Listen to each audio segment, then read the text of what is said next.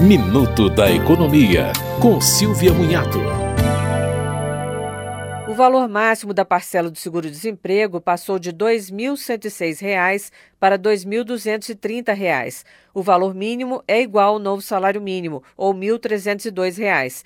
Recebe o teto quem ganhou, em média, mais que R$ 3.280 nos três meses anteriores ao requerimento.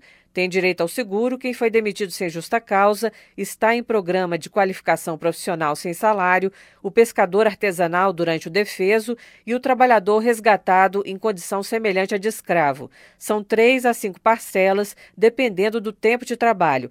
Para a primeira solicitação, é preciso ter trabalhado com carteira assinada por pelo menos 12 meses nos últimos 18 meses anteriores à demissão.